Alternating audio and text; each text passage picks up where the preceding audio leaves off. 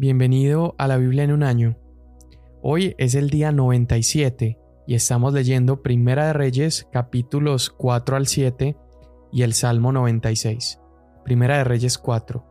El rey Salomón fue rey sobre todo Israel, y estos eran sus oficiales. Azarías, hijo de Sadoc, era el sacerdote. Elijoref y Ahías, hijos de Sisa, eran secretarios. Josafat, hijo de Ailud, era el cronista. Benaía, hijo de Joyada, estaba sobre el ejército, y Sadoc y Abiatar eran sacerdotes. Azarías, hijo de Natán, estaba sobre los oficiales, y Sabud, hijo de Natán, un sacerdote, era amigo del rey. Aizar era el mayordomo, y Adoniram, hijo de Abda, estaba sobre los hombres que hacían trabajos forzados. Salomón tenía doce oficiales sobre todo Israel, los cuales abastecían al rey y a su casa, cada uno tenía que hacerlo un mes en el año. Y estos son sus nombres. Ben-Hur en la región montañosa de Efraín, Ben-Decar en Macás, en Saalbim, en Bet-Semes y en Elón Bet-Hanán. Ben-Hesed en Arubot, de él eran Soco y toda la tierra de Efer. Ben-Abinadab en toda la altura de Dor. Tafat, hija de Salomón, era su mujer. Baana, hijo de Aliud, en Taanac y Megiddo, y todo Betseán, que está junto a Zaretán, más abajo de Jezreel, desde Betseán hasta Abel Mejolá, hasta el otro lado de Jocmeán. Ben-Heber en Ramot de Galaad, las aldeas de Jair, hijo de Manasés, que están en Galaad, eran de él. La región de Argob, que está en Basán, sesenta ciudades grandes con muros y cerrojos de bronce eran de él. Ainadab, hijo de Ido, en Mahanaim. Ahimaas en Neftalí también se casó con Basemat, hija de Salomón. Baana, hijo de Usai, en Aser y Bealot. Josafat, hijo de Parúa, en Isaacar. Simei, hijo de Ela, en Benjamín. Geber, hijo de Uri, en la tierra de Galaad, la región de Seón, rey de los amorreos, y de Og, rey de Basán. Él era el único gobernador que estaba en aquella tierra. Judá e Israel eran tan numerosos como la arena que está en abundancia a la orilla del mar. Comían, bebían y se alegraban. Salomón gobernaba todos los reinos desde el río hasta la tierra de los filisteos y hasta la frontera de Egipto. Ellos trajeron tributo y sirvieron a Salomón todos los días de su vida. La provisión de Salomón para un día era de 30 coros, 6.600 litros de flor de harina y 13.200 litros de harina, diez bueyes cebados, veinte bueyes de pasto y cien ovejas, sin contar los ciervos, gacelas, corzos y aves cebadas. Porque Salomón tenía dominio sobre todos los reinos al oeste del río, desde Tifsa hasta Gaza, sobre todos los reyes al oeste del río, y tuvo paz por todos lados a su alrededor. Y Judá e Israel vivieron seguros, cada uno bajo su parra y bajo su higuera, desde Dan hasta Beerseba todos los días de Salomón. Salomón tenía cuarenta mil establos de caballos para sus carros y doce mil jinetes, y los gobernadores abastecían cada uno un mes al rey Salomón y a todos los que venían a la mesa del rey Salomón. No dejaban que faltara nada. También llevaban cada uno según su obligación cebada y paja para los caballos de tiro y los corceles al lugar donde debían estar. Dios dio a Salomón sabiduría gran discernimiento y amplitud de corazón como la arena que está a la orilla del mar. Y la sabiduría de Salomón sobrepasó la sabiduría de todos los hijos del oriente y toda la sabiduría de Egipto, porque era más sabio que todos los hombres, más que Etán el Esraíta, Emam, Calcol y Darda, hijos de Maol, y su fama fue conocida por todas las naciones de alrededor. También pronunció tres mil proverbios, y sus cantares fueron mil cinco. Disertó sobre los árboles, desde el cedro que está en el Líbano hasta el hisopo que crece en la pared. También habló de ganados, aves, reptiles y peces, y venían de todos los pueblos para oír la sabiduría de Salomón, de parte de todos los reyes de la tierra que habían oído de su sabiduría. Hiram, rey de Tiro, envió sus siervos a Salomón cuando oyó que lo habían ungido rey en lugar de su padre, pues Hiram siempre había sido amigo de David. Entonces Salomón envió a decir a Hiram, Tú sabes que mi padre David no pudo edificar una casa al nombre del Señor su Dios a causa de las guerras en que se vio envuelto, hasta que el Señor puso a sus enemigos bajo las plantas de sus pies. Pero ahora el Señor mi Dios me ha dado paz por todas partes, no hay adversario ni calamidad. Por tanto, pienso edificar una casa al nombre del Señor mi Dios, como el Señor habló a mi padre David. Tu hijo, a quien pondré sobre el trono en tu lugar, él edificará la casa a mi nombre.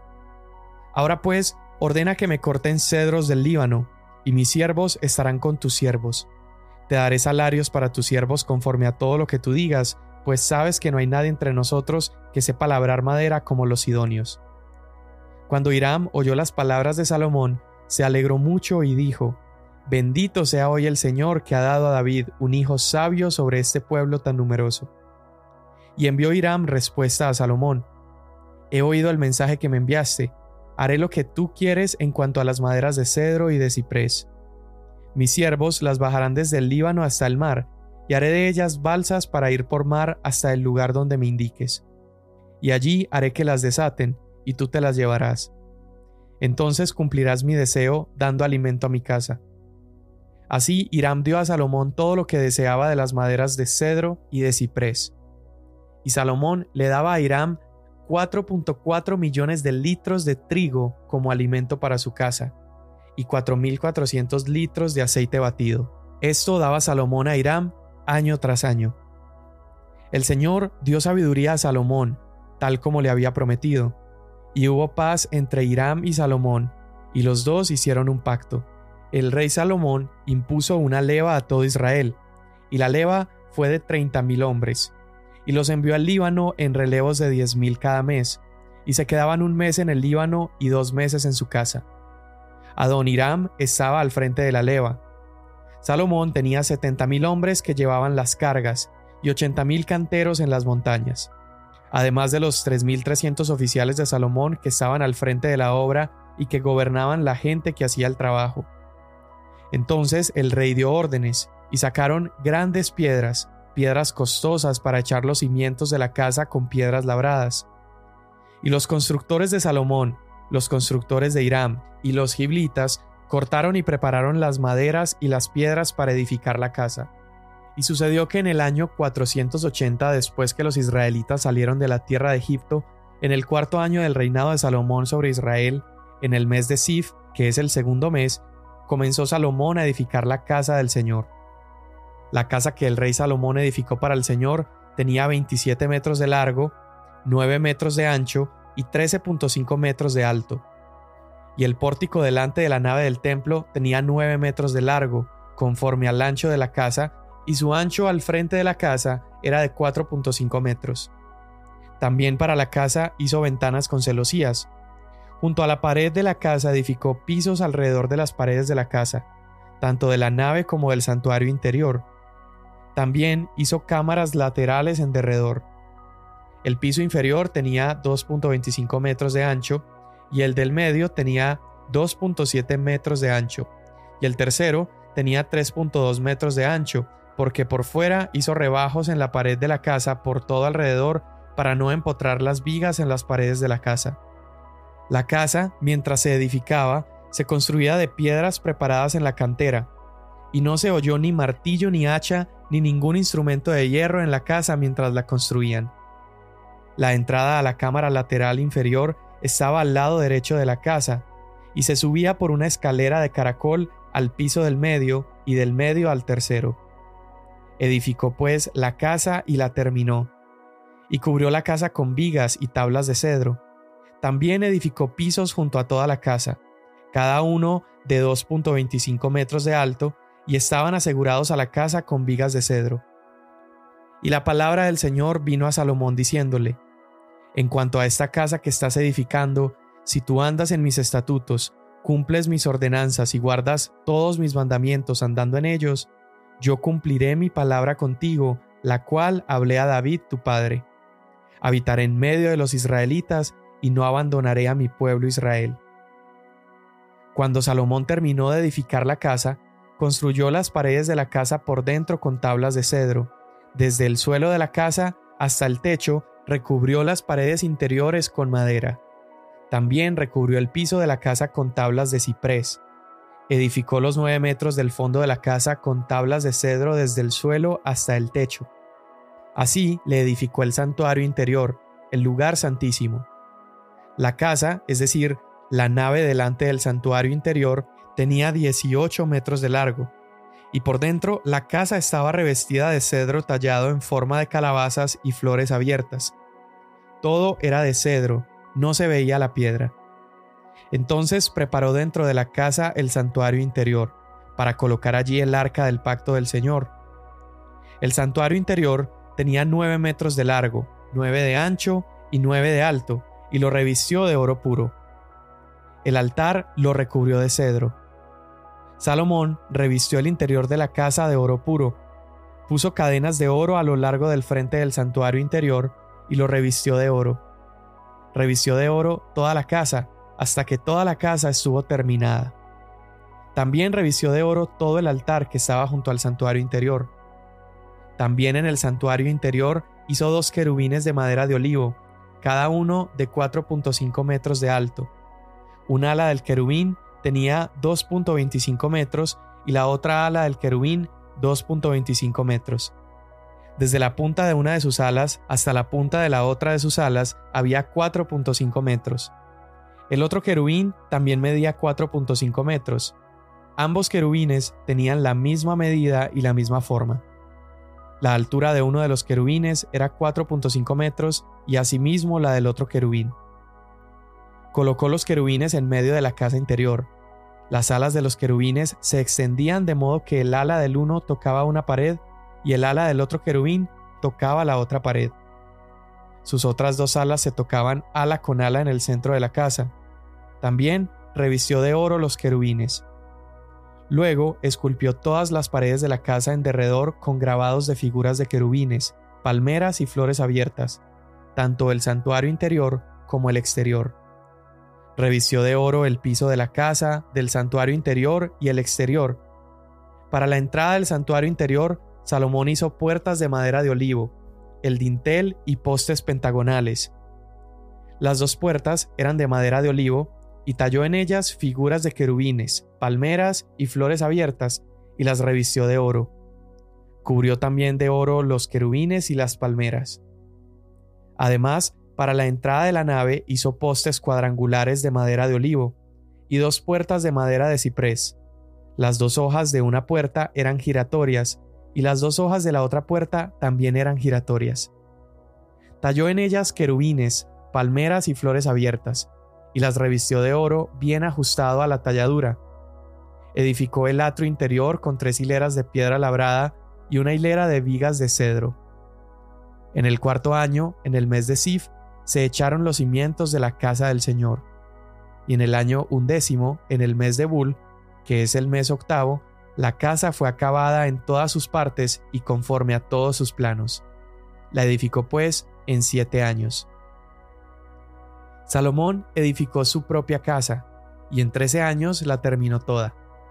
Edificó la casa del bosque del Líbano que tenía 45 metros de largo y 22.5 metros de ancho y 13.5 metros de alto, sobre cuatro hileras de columnas de cedro con vigas de cedro sobre las columnas. Estaba cubierta de cedro sobre las cámaras laterales que estaban sobre las 45 columnas, 15 en cada hilera y había tres hileras de ventanas con celosías, una ventana frente a la otra en tres filas. Todas las puertas y los postes tenían marcos cuadrados, una ventana frente a la otra en tres filas. Salomón hizo el pórtico de las columnas de 22.5 metros de largo y 13.5 metros de ancho. Había otro pórtico delante de ellas con columnas y un umbral delante de ellas. También hizo el pórtico del trono donde había de juzgar el pórtico del juicio, que fue cubierto de cedro desde el suelo hasta el techo. Y la casa donde él había de vivir tenía un atrio dentro del pórtico de la misma hechura. Salomón también hizo una casa con un pórtico similar para la hija de Faraón que él había tomado por mujer. Todas estas obras eran de piedras valiosas, cortadas a la medida, cortadas con sierras por dentro y por fuera, desde el cimiento hasta la cornisa, y por fuera hasta el gran atrio. El cimiento era de piedras valiosas, piedras grandes, piedras de 4.5 metros y piedras de 3.6 metros. Y más arriba había piedras valiosas cortadas a la medida y de madera de cedro. El gran atrio tenía en derredor tres hileras de piedras talladas y una hilera de vigas de cedro, igual que el atrio interior de la casa del Señor y el pórtico de la casa. Y el rey Salomón envió a buscar a Hiram de Tiro. Este era hijo de una viuda de la tribu de Neftalí, y su padre era un hombre de Tiro, artífice en bronce. Estaba lleno de sabiduría, inteligencia y pericia para hacer cualquier obra en bronce. Y él vino al rey Salomón e hizo toda su obra. Fundió las dos columnas de bronce. La altura de una columna era de 8.1 metros y un cordel de 5.4 metros medía la circunferencia de las dos. Hizo también dos capiteles de bronce fundido para colocarlos en las cabezas de las columnas. La altura de un capitel era 2.25 metros y la del otro capitel era de 2.25 metros. Había redes de obra de malla y trenzas de obra de cadenilla para los capiteles que estaban en la cima de las columnas, siete para un capitel y siete para el otro capitel. Así hizo las columnas y dos hileras alrededor de la malla que cubría los capiteles que estaban sobre las granadas, y así hizo para el otro capitel. Los capiteles que estaban en las cabezas de las columnas del pórtico tenían forma de lirios y medían 1.6 metros. Había también capiteles sobre las dos columnas junto a la protuberancia que estaba al lado de la malla, y había 200 granadas en hilera alrededor de los dos capiteles. Erigió pues las columnas en el pórtico de la nave. Erigió la columna derecha y la llamó Jaquín, y erigió la columna izquierda y la llamó Boaz. En lo alto de las columnas había lirios tallados. Así fue terminada la obra de las columnas. Hizo asimismo el mar de metal fundido de 4.5 metros de borde a borde, en forma circular. Su altura era de 2.25 metros y tenía 13.5 metros de circunferencia. Debajo del borde había calabazas alrededor, 10 por cada 45 centímetros, rodeando el mar por completo. Las calabazas estaban en dos hileras fundidas en una sola pieza. El mar descansaba sobre doce bueyes, tres mirando al norte, tres mirando al occidente, tres mirando al sur y tres mirando al oriente.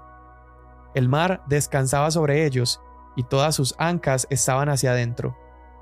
El grueso era de un palmo, y el borde estaba hecho como el borde de un cáliz, como una flor de lirio. Tenía capacidad para 44 mil litros. Entonces hizo las diez basas de bronce. La longitud de cada basa era 1.6 metros, su anchura 1.6 metros y su altura 1.35 metros. El diseño de las basas era este Tenían bordes y los bordes estaban entre las molduras, y en los bordes que estaban entre las molduras había leones, bueyes y querubines, y en las molduras había un pedestal arriba, y debajo de los leones y bueyes había guirnaldas en bajo relieve. Cada basa tenía cuatro ruedas de bronce con ejes de bronce y sus cuatro patas tenían soportes. Debajo de la pila había soportes fundidos con guirnaldas a cada lado. La boca de la pila dentro de la corona, en la parte superior, medía 45 centímetros, y su boca era redonda como el diseño de un pedestal de 68 centímetros. También en su boca había entalladuras, y sus bordes eran cuadrados, no redondos. Las cuatro ruedas estaban debajo de los bordes, y los ejes de las ruedas estaban en la basa. La altura de una rueda era de 68 centímetros, la hechura de las ruedas era como la hechura de una rueda de carro.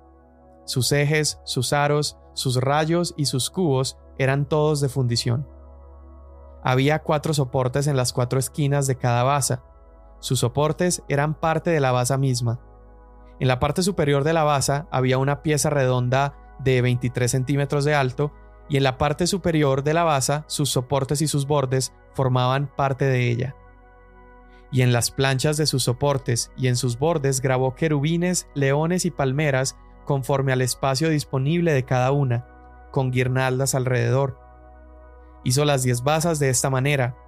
Todas ellas eran de una misma fundición, de una misma medida y de una misma forma. También hizo 10 pilas de bronce. En cada pila cabían 880 litros, medía 1.6 metros y sobre cada una de las 10 basas había una pila. Entonces colocó las basas, cinco al lado derecho de la casa y cinco al lado izquierdo de la casa. El mar de metal fundido lo colocó al lado derecho de la casa hacia el sureste. Hiram hizo también los calderos, las palas y los tazones. Así terminó Hiram toda la obra que hizo para el rey Salomón en la casa del Señor. Las dos columnas y los tazones de los capiteles que estaban en lo alto de las dos columnas, las dos mallas para cubrir los dos tazones de los capiteles que estaban en lo alto de las columnas, las 400 granadas para las dos mallas, dos hileras de granadas por cada malla para cubrir los dos tazones de los capiteles que estaban en lo alto de las columnas, las 10 basas con las 10 pilas sobre las basas, el mar y los 12 bueyes debajo del mar, los calderos, las palas y los tazones. Todos estos utensilios que Hiram hizo para el rey Salomón en la casa del Señor eran de bronce bruñido. El rey los fundió en la llanura del Jordán, en la tierra arcillosa entre Sucot y Zaretán. Salomón dejó todos los utensilios sin pesarlos porque eran demasiados. El peso del bronce no se pudo determinar. Salomón hizo todos los utensilios que estaban en la casa del Señor, el altar de oro y la mesa de oro sobre la cual estaba el pan de la presencia, los candelabros de oro puro, cinco a la mano derecha y cinco a la izquierda, frente al santuario interior, las flores, las lámparas y las tenazas de oro, las copas, las despabiladeras, los tazones, las cucharas y los incensarios de oro puro, y los goznes para las puertas de la casa interior, el lugar santísimo, y para las puertas de la casa, es decir, de la nave, también de oro. Así fue terminada toda la obra que el rey Salomón hizo en la casa del Señor, y Salomón trajo las cosas consagradas por su padre David, es decir, la plata, el oro y los utensilios, y los puso en los tesoros de la casa del Señor. Salmo 96.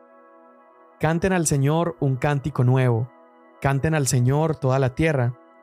Canten al Señor, bendigan su nombre, proclamen de día en día las buenas nuevas de su salvación.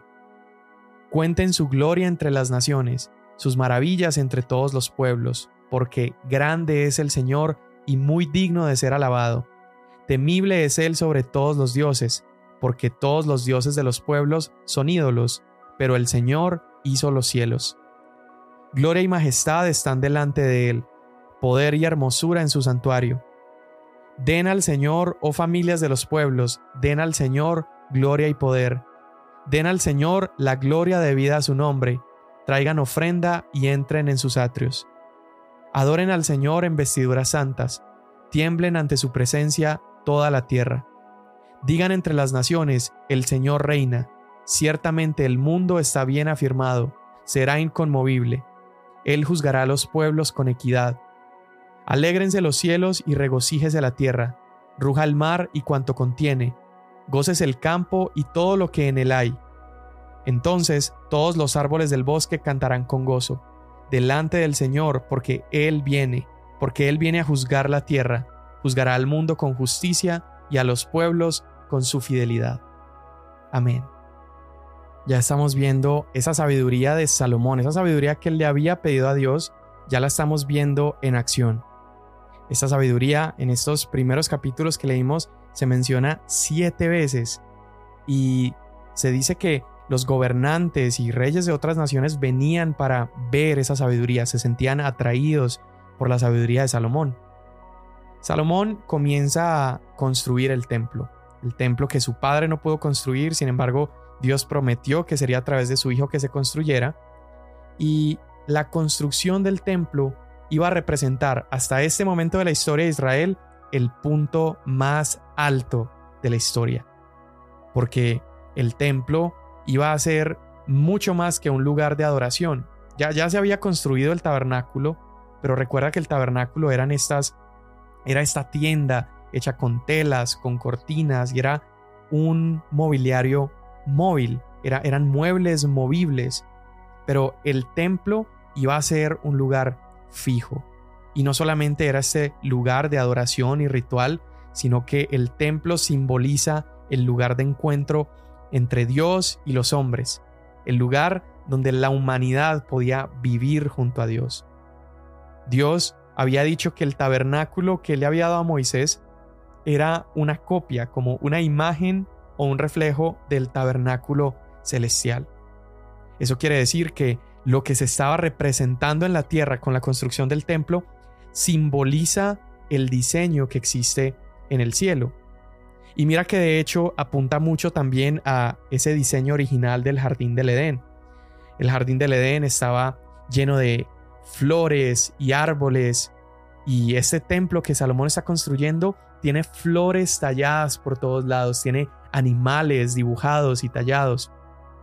Los dos ángeles que él pone en el medio de la casa, en medio del lugar, recuerdan también a los ángeles que se quedaron cuidando el jardín del Edén.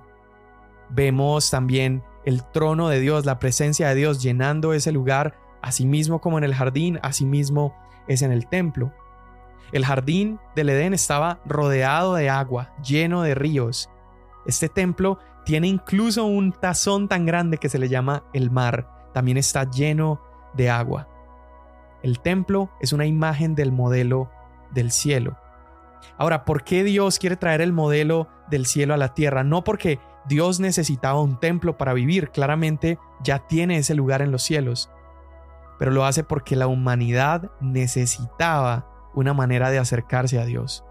Todas estas especificaciones, todas estas instrucciones muestran una vez más ese deseo de Dios, ese modelo y ese diseño de Dios entregado a los hombres para que podamos acercarnos a Él.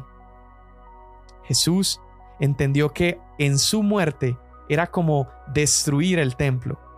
Es decir, su muerte era como destruir esa antigua manera de agradar a Dios, esa antigua manera de venir y traer sacrificios. Y Jesús dijo que al tercer día, cuando Él resucitara, Él iba a perfeccionar ese templo.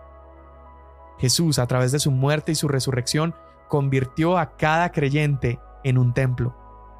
Jesús trajo el jardín del Edén cerca a nuestros corazones. Pedro le llama a esta obra piedras vivas y dice que tú y yo somos piedras vivas de un nuevo templo. Pablo dice que somos un edificio vivo que está comunicando el reino de Dios. Fíjate, el templo o el tabernáculo ha ido como progresando en el tiempo. Primero, Dios hablaba a individuos. Después era una tienda, después un edificio y cada vez es más impresionante y cada vez despliega mucho más la gloria de Dios. Y fíjate que para la culminación de la obra de Cristo, Él decide morar en su iglesia. Tú eres diseñado para que Cristo more en ti, para que Él viva dentro de ti. Señor, en ese día te damos tantas gracias porque tú has perfeccionado tu morada en nuestras vidas a través de Jesucristo. Hoy te pedimos que Jesús reine en nosotros, que tu gloria sea desplegada en cada acción, cada palabra y cosa que hagamos y que tú pongas tu trono en nuestro corazón. Te lo pedimos en el nombre de Jesús. Amén. Mañana nos vemos.